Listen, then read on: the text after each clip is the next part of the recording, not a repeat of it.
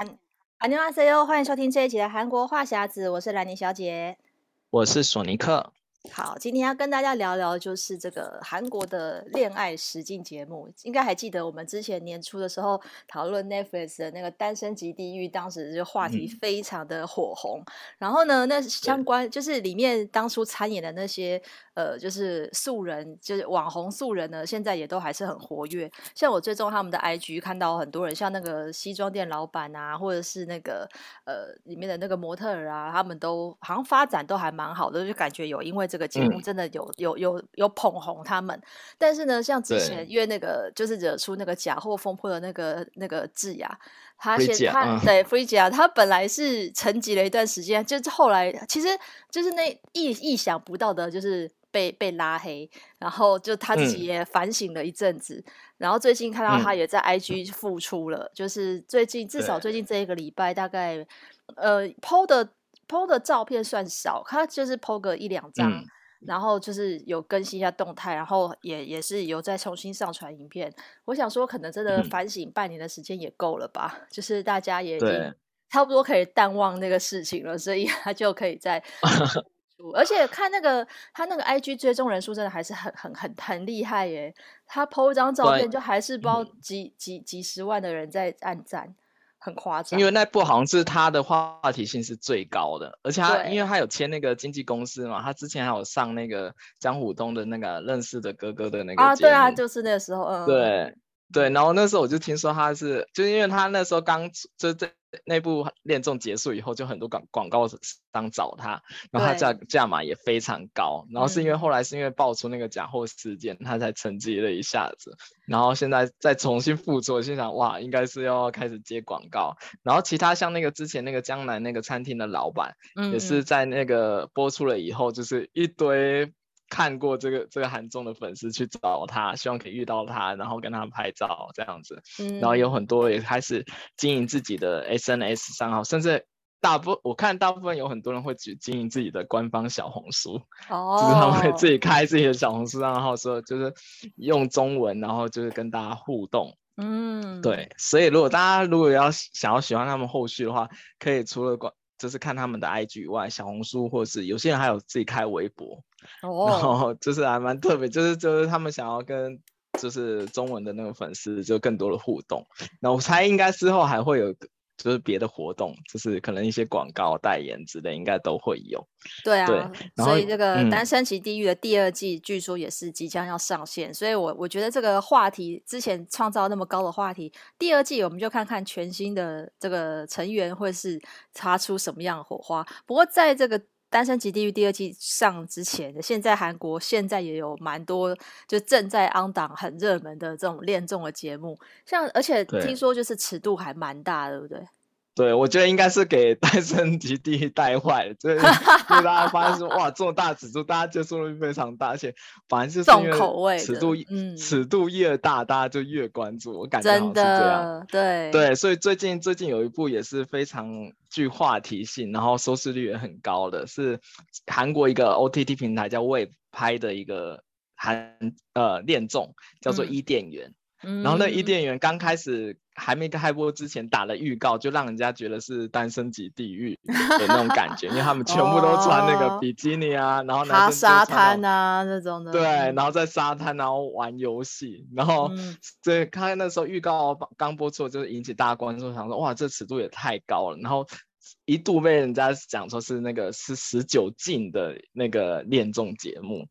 对，然后这部我也有去看，他现在还在 on 档，然后。它它里面也有几个就是颜值非常高的，嗯、就是男男生男嘉宾跟女嘉宾，然后它有个特点是每一集都要就是都会有沙滩游戏，就是、哦、你也知道就是很养眼啊，对，可能是沙滩排球，可能是沙滩躲避球啊，或者是什么沙滩的什么，嗯、就是它每一集几乎都会有，就是那种全就是需要穿泳装的时候，但是它这有个特很特别的地方，就是他们的玩的游戏啊。呃，赢的那个人他可以有当天晚上的床位分配权，哦、就他可以去选择是选择他们要跟谁住，是、嗯、对。然后，然后现在我因为我现在目前看到的是他们已经到中半段，然后后面还会再加入一对男男的跟女的这样子，然后中间还是还是跟那个单身喜地狱一样，会加入新的成员这样。对对对对对，然后他们是在也是在济州岛那边拍摄的，然后话题也是非常高，因为大家如果如果大家因为我因为我看好像台湾还没有平台有播，对，但是应该网上找得到有中字的版本，对，大家可以去看看。第一集就有一个爆点，因为第一集到后面就是其中有一个男嘉宾不想录，就是不想录影，因为他以为说。他参加的，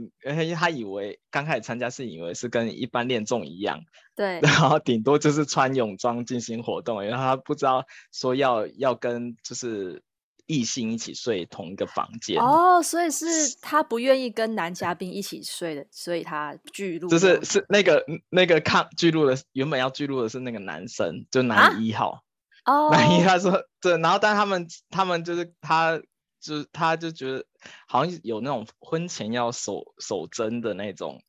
想法，他觉得他这样尺度太大，就是他觉得没有办法接受这样子。但后来还后来还是有跟那个制作单位协调，就是还是有继续这参加录影。他会不会想太多了？因为其实只是同只是睡在同张房，但没有叫你们干嘛，就是。但是但是有的，因为后面剪接。这个节目组后面剪接是有的是男女同床，但是还是有在录影的。哦、对啊，对对对，有在录影就不会发生什么事啊。嗯、对，但是他可能就是就是比较，我觉得他会不会是因为有信教的关系，哦、就是比较那种观念会比较，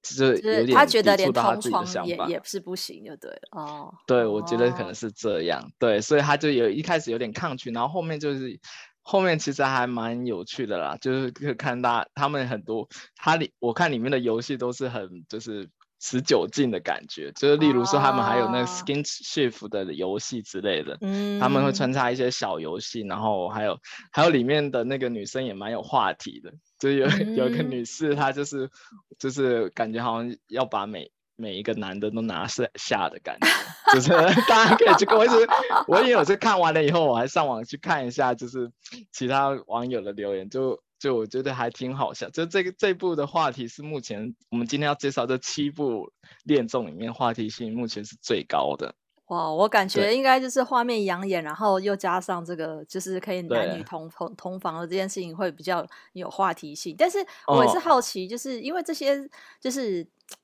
不是全素的素人，就他们也是一些网红或者小模嘛。其实我看，对啊，嗯、我就想说假，假假设像刚才那个男嘉宾他拒，就是本拒绝要同床。其实我在想说，真的，这、嗯、如果是女嘉宾。不愿意，我还比较可以理解。男嘉宾的话，我想该不会他现实生活早就有一个女朋友，然后怕女朋友生气吧？我觉 得，我、嗯、我，我觉得是这样。因为那 个人他他的职业是那个模特，然后他有在录自己的 YouTube 频道，嗯、就看起来好像也没有，哦、他也没有公开说他有女朋友。但反正他就是参加这节目了，对，然后蛮特别。嗯、但是我觉得后后期这些那个恋综有个特点，是因为他们请来的都是有一些知名度了，所以即便是他们一开始恋综，不是前面几天都不不能公开自己的职业嘛？哦，对啊，对啊，对啊。但是他们只要就是，但是现在就是恋综的大概第一集、第二集播出以后就，就就有网友就会在说啊，他好像哪里看过他，他是什么做什么职业或者什么，就是网络上都可以、啊、都可以先查出来。然后我看到有些网友还就像侦探一样，就是因为他们就在猜那个第第五队，就后中途加进来的男女到底是谁，然后他们还要去看他们的那些参赛者的 IG 是不是同时间 follow、uh, follow 了谁，然后他就是他啊，他应该是第五位嘉宾这样子，uh, 我就觉得还蛮有趣的，就是现在就是大家每一个。观众都跟侦探一样，所以他们还会去预测说后面的结果，然后还会继续就整理后后续他们有没有在一起啊，或后续他们有没有出去玩啊？对，我觉得这还蛮有趣的。一电影是还蛮值得看，就喜欢看大尺度的人可以看，它的尺度就是比我个人觉得比《单身即地狱》还大一点。对，这个在在韩国应该算是，或者说在亚洲地区算是亚算是这个尺度大的。我我刚才跟索尼克斯在讨论说，其实 Discovery 最近有一出也尺度更大的，是叫做《裸身、哦、裸身求爱二十一天》，就是野生野外求生的裸体版。那个我觉得这个在在亚洲没有办法做这件事情，因为参赛的男女全部都是裸体去拍摄。我们看到的版本是上马赛克，哦、但是他们现场就是旁边有摄影机在拍的时候，他们是没有穿衣服的。我觉得这个哇，这个真的是不得了。而且，对啊，因为你我觉得大家没有办法，就是的确是一个很有话题性的。如果你都在，哦、你就是衣不蔽体的情况下，你也没有办法掩饰身上的任何的缺点。比如说你身材不够好，你可能就不敢去参加。嗯所以去的人当然也是对自己身材是有部分自信的人，哦啊、就男生一定就是六块肌啊这种去。你要是没有六块肌，然后你一个大肚腩去的话，你立刻 立刻就没有女生要理你了吧？啊，那个是超，我觉得那个是更现实的。就是如果大家都第一眼先看外表的话，哦、一定都先挑身材好的嘛。哦、所以我觉得那个真的是。要连要去报名参赛都已经不是很容易了，就这个有大家有兴趣可以自己上网去看一下，因为这个在在亚洲我觉得是。穿比基尼已经就是 尺度很大，对对。我一看那个欧美的那个，我觉得哇，这尺尺度也太大，确定 Discovery 不好什么？对啊，不过哇，全部都是马赛克。对，嗯、但是在亚洲来讲，就是韩国恋综当然是真这真的是蛮厉害的，而且就是很多类型的就是交叉组合都有。像另外一个叫做恋爱黑手党，嗯、这个也蛮有趣的，对不对？就是跟以前的恋综有也是有一点不一样。哦，对。因为我觉得他这一部是跟其他恋综有很不同的地方，因为他原他总共有十二对男女参加，但是他里面置入了两对是真正的已正在交往中的情侣，嗯，然后这的游戏是说哦，最后最后如果都是呃男女双方都是单身的情况下，然后是配对成功的话，他就给一千万的韩币的那个恋爱基金，嗯，然后但是假如说有一个一个是单身，然后跟跟一个是就是假装是。单身的那个卧底在一起的话，嗯嗯、那就是卧底那一个人可以拿到奖金，嗯、然后另外一个就没有办法拿到。所以他们中间的游戏，它比较不是在于就是啊谁喜欢谁，它中间的游戏反而是要去猜谁是里面的卧底。哦，就里面就比较带入一点，有点像狼人杀、天黑请闭眼的这种游戏。嗯嗯嗯，就他们就是最后他们每一天晚上就是结束了。那个约会了以后，他去猜说，哎，谁谁跟谁有可能是卧底，然后就一起就是指指指认他，然后让他淘汰这样子。然后如果被指认错误的那个人，他也要离开那个小屋，就是他杀错人，那个、哦、那个人也要离开小屋。哦，对对对，就杀错人就很倒霉。对，啊、他原本就来参加配对者，但因为大家觉得他他也很假，他应该是有男朋友或女朋友的那个人，嗯、他也要走这样子，哦、然后就很很好笑。然后而且他而且他里面也有几个就是颜值很高的人，所以就是这部也是刚播出的时候，就话题性讨论度很高。嗯，对。然后但是我觉得这部有点太吃颜值，因为有一个有一个女女生参赛者，她就是可能比较胖一点。就从头到尾，就是连连一开始进去的时候都没有人要跟他同桌，好然后我就觉得好可怜。哦、就到最后，就明明大家都觉得说他应该不可能是卧底，但都不选他。哎呀，很坏耶。对啊，我就觉得好可怜。然后就是就还蛮现实，但是还蛮真实的一个游戏。对，但是他就是跳脱一般恋综，就猜谁喜欢谁以外，他还可以有，有猜说，哎，谁跟谁有可能是男女朋友？嗯、有人就会猜说，哎，谁跟。谁有那种就是夫妻脸或者是情侣脸？对啊，对啊，对，对，有些人还真的猜对，有些还真的猜。所以他们情侣里面就是要假装很不熟那样子，不认识，对，假装都不认识。所以他们有时候会就，假如说呃 A 跟 B 是情侣，他们就刻意去找不同的对象，就刻意装作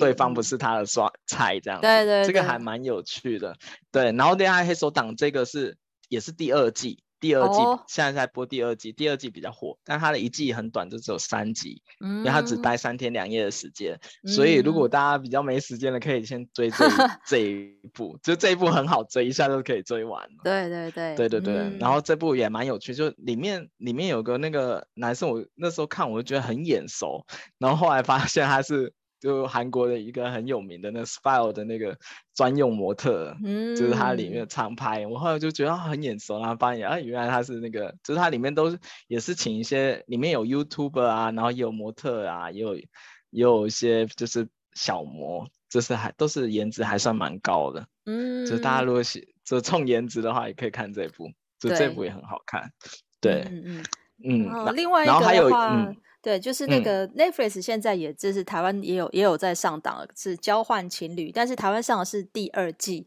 这个的话跟这个这个的话就跟之前的比较有点有点是不是也有点类似？是这种呃、哦、不同，就是已经是情侣的人，然后去交换配对，就不是单身的人。嗯，对，因为这部也是。就 Netflix 给我推荐，我才知道，因为这一部的火花就比较小了一点。就是说实在，因为它已经拍到第二季，嗯、然后这个是我最近也开始在看，然后它的的故事走向是四对情侣，然后他们是各自都有遇到自己的问题，嗯、就是他们在想说要不要分手，还在那个考虑期的阶段。嗯嗯，然后来参加这个游戏，然后这游戏第一集就是那个男女朋友，就是男朋友送女朋友去去跟另外一对。男女男就是男女朋友交换伴侣的概念，嗯嗯，有点交换伴侣，然后去去约会，然后一直到最后再决定说，哎，是要跟现在这个在一起，还是他只觉得别对的这男女朋友比较好一点，要跟别人在一起。其实他是一个，嗯、就是原本可能已经在一起一段时间群里，他可能在分手的那个边界，然后他就让他尝试新的恋情，然后看说，哎，他是要。思考一下，说，哎，是不是在延续原本这段感情呢？还是就是刚好利用这个机会跟别人的情侣在一起？我觉得有点像之前的那个换乘恋爱，有一点点。对啊，换成恋爱是已经分手的，然后回去看会不会重新交往，然后这次是考虑要分手。哎，我觉得他们真的好好，真的是拍到各种类型。我觉得是各各种，我觉得这个更考验人性，比那种纯单身配对要来的考验，因为。我觉得，如果你都已经知道你有问题了，嗯、其实如果那个问题没有解决的，然后你又被别人吸引，那根本就很容易就就真的就分手啦。因为觉得你就新的人可能可能新的人因为还没看到缺点，所以就觉得新的人比较好，嗯、会不会这样？对，而且而且，因为他这部也是还在 on 档，还没有结束嘛。嗯、然后然后我就想说，会不会到最后，如果男女有一个是，哎，我想要继续跟原本那一个在一起，然后另外一个最后决定说跟别人，那不是很尴尬吗？哎，我觉得场面会一度我觉得很尴尬的感觉。对。可是可是，我觉得参赛者应该本来就应该节目组就跟他们沟通说，就是这是他们自己要自己要负责，如果他们要选谁的话，就是对，反正节目组。节目组应该还是有脚本，但是他们要跟谁在一起，应该是他们自己决定吧，我猜。对，应该没有。我觉得有脚本，应该不至于到每一句的那种脚本，应该是有个大方向。你可能对对对对对，要哦任务有要执行什么任务这种。我觉得应该是这样。但我觉得这这个，因为我才刚开始看前面几集，但我觉得有一个很好玩的是，就是他们一开始要送那个原本的那个情侣去去那个约会地点嘛，嗯嗯，然后男生可能会叫女生多穿一点衣服啊，或者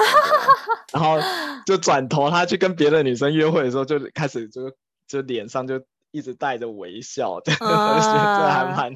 这还蛮现实的，我就觉得还蛮有蛮有趣的，这样，uh, 就是有一些情侣还蛮有趣的，就是我就感觉他们嗯，应该不会跟原本的在一起，他应该比较喜欢跟新的对象那种感觉。那所以那那所以他们里面有解释说他们原本是为什么不想继续交往吗？嗯，后面他会讲到那个问题。对，后一后后面会慢慢讲说他们可能遇面临到什么问题这样子，啊、然后还就是中间还跟跟不同情侣交换伴侣以后的那个火花，对，嗯、这后这我还没看完，大家也可以看，因为台湾 Netflix 也有，然后我觉得还也算是蛮值得看的一部就是恋综，因为还是做第二季。对，还蛮值得看，只不过这一部的颜值好像没有我们刚才说的两部那么 高，颜值没那么高。对，在韩国的 话题没有那么那么厉害，但是其实还、oh. 还可以，还还是不错，大家还可以看一下，就是比较韩国人那种情侣交往的，可能中间会出现到什么问题，他可能那一部都有，因为我觉得他应该都是挑有不同问题的情侣，oh, 就各自可能有。对对对有不同上，就是可能走感情走了一段路上，突然就是有一些小问题这样子，大家也可以去，如果有想要跟韩国人交往的话，也可以看一下，因为他也可以当做自己的借鉴，就是哦，可能之后会遇到什么样的问题，怎么样去克服之类的。哦，对，还不错。这不过好像就是这种恋综都是以本国人为主，好像都还没有看过那种是异国情侣去、哦、去拍这种节目。对，说不定他们之后可以做一个是异国情侣的。恋综实境秀，哦、因为你都本国人有时候比较，大家就是就知道会都固定会有什么问题，可是异国情侣应该会有更多问题。哦、对，说不定他们之后，哦、因为韩国也蛮多这种这种呃、嗯、外外外国的那种网红，对对对对，在在韩国发展，啊、对对对，嗯，嗯是蛮期待可以看到不一样的。嗯，我觉得也还是不错。不过现在韩国的恋综也开始就是慢慢走向多元化，因为最近还有一部也是引起话题的，是那个、嗯、也是 Wave 这个 OTT 拍的，叫 Marry Queer。这个主要是讲就是他们找了三对的 LGBT 的情侣，嗯、里面有对里面有男男同志情侣，有有女同志情侣，还有一一对是一个男一个女，但那个男生他有点就是我觉得有点性别认知有点。问题，他他说他不知道他自己是男生还是女生，他内心。那那对哦，那他交一个女，他有交女友吗？他里面是，他就是交他跟女女朋友一起参加这节目。哦，但他不还是不确定他喜欢的是女生还是男生。对，他说他自己内心，我因为我看遇到告片是这样，他说他不确定他自己心里是男生还是女生。嗯，但那女的已经跟他在一起。对，哦、但是他这个这个节目，这个节目他请了很大牌的主持人是那个。呃，申东燕、孔熙天还有哈尼一起当主持人，哦嗯、对，但是他这个就比较不像是那种配对节目，我觉得他比较像是一个纪实性的，就是呃比较写实，就是记录他们就是他们在生活上遇到了困难，还有他们怎么出柜的，嗯、对对对的，他比较写实，就是跟着这这这几三对情侣去走。说他们可能遇到什么样问问题，或者他们要怎么跟家里人讲，然后或者是他们去登记、oh. 登记结婚的时候。我因为我看到的预告是说，他们好像去登记是类似那种台湾户政事务所登记的时候，他那个办事人员跟他讲说，哦，我们目前法规我只能帮你处理到哪一个阶段，嗯、然后你可能就没有办法，就是真正填入朋配偶表之类之类的那种。嗯，对，因为我目前他目前目前有播出两集了，嗯、但是我因为还是太多恋综啊，还没看，所以还没看到这一部。对对 对对，但这部就是他播出之前就引发话题，因为好像是韩国也没有，韩国也是第一次拍这种 LGBT 这种这种这种实境综艺。哦，蛮难得的，因为其实韩国应该是亚洲里面比较保守，嗯、就是对于对于性别这件事，因为像之前我还在韩国的时候，也遇到过那种啊反同志、嗯、反反同性婚姻的大游行。因为那时候就是有有美国、啊、美国先通过那个同性婚姻法嘛，哦、然后就是，然后台台湾现在也可也也有也有开放那个合法同性婚姻，可是韩国那时候就是就是韩国基督徒比较多嘛，所以就是因为宗教的关系，嗯、所以比较反对。所以如果在韩国这样的地方都可以有这样子的综综艺的话，我觉得很很很突破哎、欸，就是打破这种，因为应该很容易被被被抗议，我觉得。嗯，因为他这之前就有有一些人网友会来讲说，我们拍着不不太好之类，但是他还是播了，我觉得还算蛮勇敢的。嗯、应该是因为他在这个平台吧，因为他也不是在传统的那些。对，如果你说传统那几个台，即便是什么 TVN、嗯、JTBC 比较就是不是 SBS 这种老牌的台的话，应该也不不太敢制作这样的节目。那网络平台的话，比较。嗯有勇于创新吧，比较不敢，比较敢打破一些规则。我想，嗯，对。但我比较好奇是台湾会不会买版权 跟我去播？有可能哦，对，啊、嗯，因为台湾我记印象中是比较就是比较支持 LGBT 的的一个国家，也就是比较开放一点。我觉得有可能这个也会在台湾播，感觉。哦，对啊，但是就是要看，因为台湾有几个平台会买韩国的节目嘛。如果如果他没有买的话，就是大家可以可以看到那种正版的，要不然，嗯，这个这个在在网络上不知道能不能能能不能找到片段，因为我们如果没有加入那个韩国的平台，应该比较比较难收看得到。如果如果 Netflix 有买的话，那更好了，就是我们可以从 Netflix 上面 看。不过最近最近很多韩综就算是没有人买版权，就是网络上也可以随时找到一些中 字版。对对，因为因为这个这个平台除了这一部引起话题以外，它接下来七月十五号要上的另外一部就恋综《别人的恋爱》。他是就是也是他是是一个男同志的恋爱实境节目哦，对，然后这个就是比较传统的恋爱实境节目，就是他就把几个男同志一起送到一个恋爱小屋一起去住，啊、就是比较传统的恋恋综，但是他把那个参加的对象全部都换成男生，就是都是男同志的一个恋爱综艺，所以这部也算蛮引起话题。那目前也是只有四出预告片。因为他七月十五号才首播，然后现在相信应该很、oh. 很快应该就会有中字版可以出现。就是如果是看惯了就男女恋爱恋综的话，想要看就是不同就是恋恋爱群体的的性取向的那种。也可以看一下这一部，这一部还蛮特别，不错哎。因为像那种 BL 剧，其实，在台湾也有、嗯，也有一些族群是喜欢，就是蛮喜欢看这一类的。其、哦、实日本也有嘛、哦，像这种 BL 系列的。我的话是，嗯、我是记得我看 BL 的漫画，我我应该只看过漫画，可是因为漫画就、哦、就画的画的比较，你知道里面漫画里面的男主角都是、啊、不都都是、啊、都是。漫画男漫画漫画男主角的那个形象都很帅嘛，所以看漫画的时候就会觉得、uh, 哇，就是都很帅。但是真人的话，我就不知道他们能不能都一定也是要找颜值高的。哦，哎，说到 BL，就是最近韩国也在吹 BL 剧，因为之前那个语义的语义错误、嗯、那部哈那个也是 BL 剧，韩国 BL 剧在韩国大火，就是。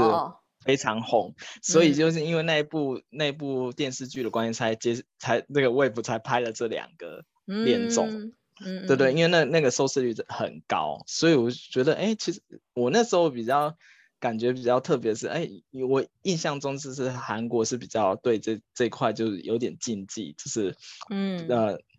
同志的那一块，他们比较保守，但反而就是因为他们在网络上播出，然后就是大爆了以后，然后就接下来就一直开始跟进。因为我记记得之前台湾台湾好像 Line TV 有播出一对一一系列的，也是这是 BL 剧的，嗯，因为那个好像因为我我之前我有朋友他也我朋友是在那个娱乐圈圈，然后他们就说啊，最近台湾好像 BL 剧很很火，然后刚好这这一部韩国也有也有那部火了以后，就开始就是。呃，同志的这个话题的剧啊，或者同志的综综艺也越来越多，我觉得是还蛮乐见，嗯，就是看看更多不同，就是不同性取向或者不同层面的一些综艺节目也好啊，或者是电影也好啊，或者是、嗯、或者是电视剧，我觉得是还不错。就是对，其实现在就是比较多元，嗯、所以好像其实台湾现在蛮蛮多也可以接受，然后像一些嗯。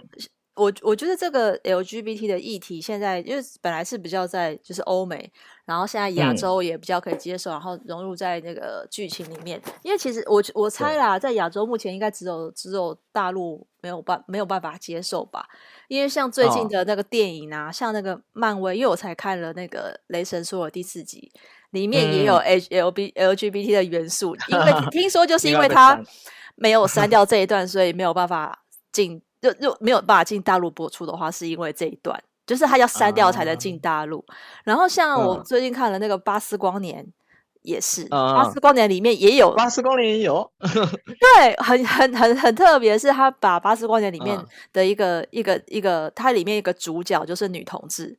所以它里面有演到那个、嗯、那个那个女同志在里面有结婚跟，跟跟呃他们有。然后有领养小孩，所以这个桥段也是因为这样，好像没办法进大陆。嗯、就是、啊、对、嗯，现在越来越多会把这个，可能也是讲究这个什么多元融合，所以会把这些剧情就是加进去。但是当然就是也一定会有人不接受，跟有人接受嘛，就是不同的。我觉得这也没什么对错，因为有些人是因为宗教的关系，或者他的就是信仰，或者是他、嗯、他这个人的看法，所以我觉得就是。接受的人就去看，那不接受就不要看啊，就是还好。啊、那网网红网络剧的话，我觉得不管是像这种实境秀或者是 BL 剧、嗯，我觉得支持的族群就喜欢的就很喜欢，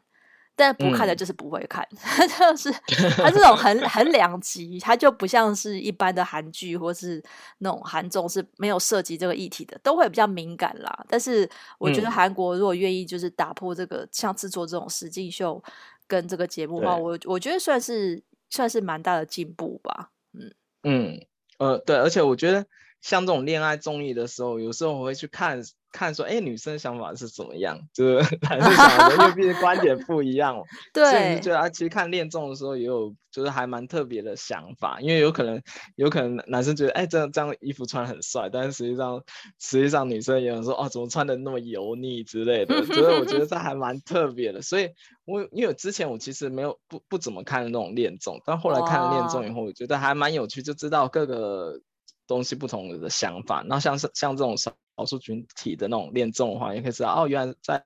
同志的想法是到底是怎么样，然后他们恋爱到底是什么样子，也可以就是看更多不一样的题材。我觉得，对啊，对，喜欢看恋综的，这个就是很，嗯、我觉得这种就是很蛮蛮考验人性的，你就会看到他们在谈恋爱当中展现的那个人性，嗯、但是。因为时间很短，所以你根本他们在里面的那种参演者，他可能也没有办法有很多时间去认识这个人。但是你可能大你跟大家大家观众在看的时候，就你也看得出来说，哎，谁这样好自私哦，不会想跟他在一起或者是什么？其实那个、嗯、那个就是就、嗯、就是想要看这种真实的互动。当然说一定会有一点部分的脚本啦，但还是希望说，对，能能多看。如果是他们真实的人人品很好或者什么，我觉得应该他之后。的发展也会比较好，嗯、就是在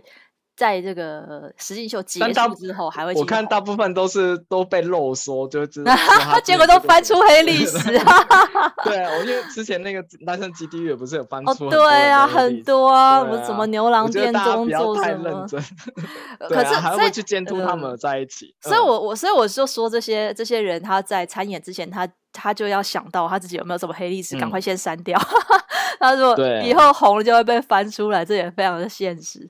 对，那今天就跟大家聊到这边喽。如果想要参加这这些，就多看这些韩综或者小韩国相关的话题，可以参加我们脸书韩国话匣子的社团。那如果想要追踪韩国的消息，可以 follow 我的粉专 Hello Lenny 兰妮小姐，还有索尼克的玩转韩国。那我们下礼拜再见喽，拜拜。嗯，拜拜。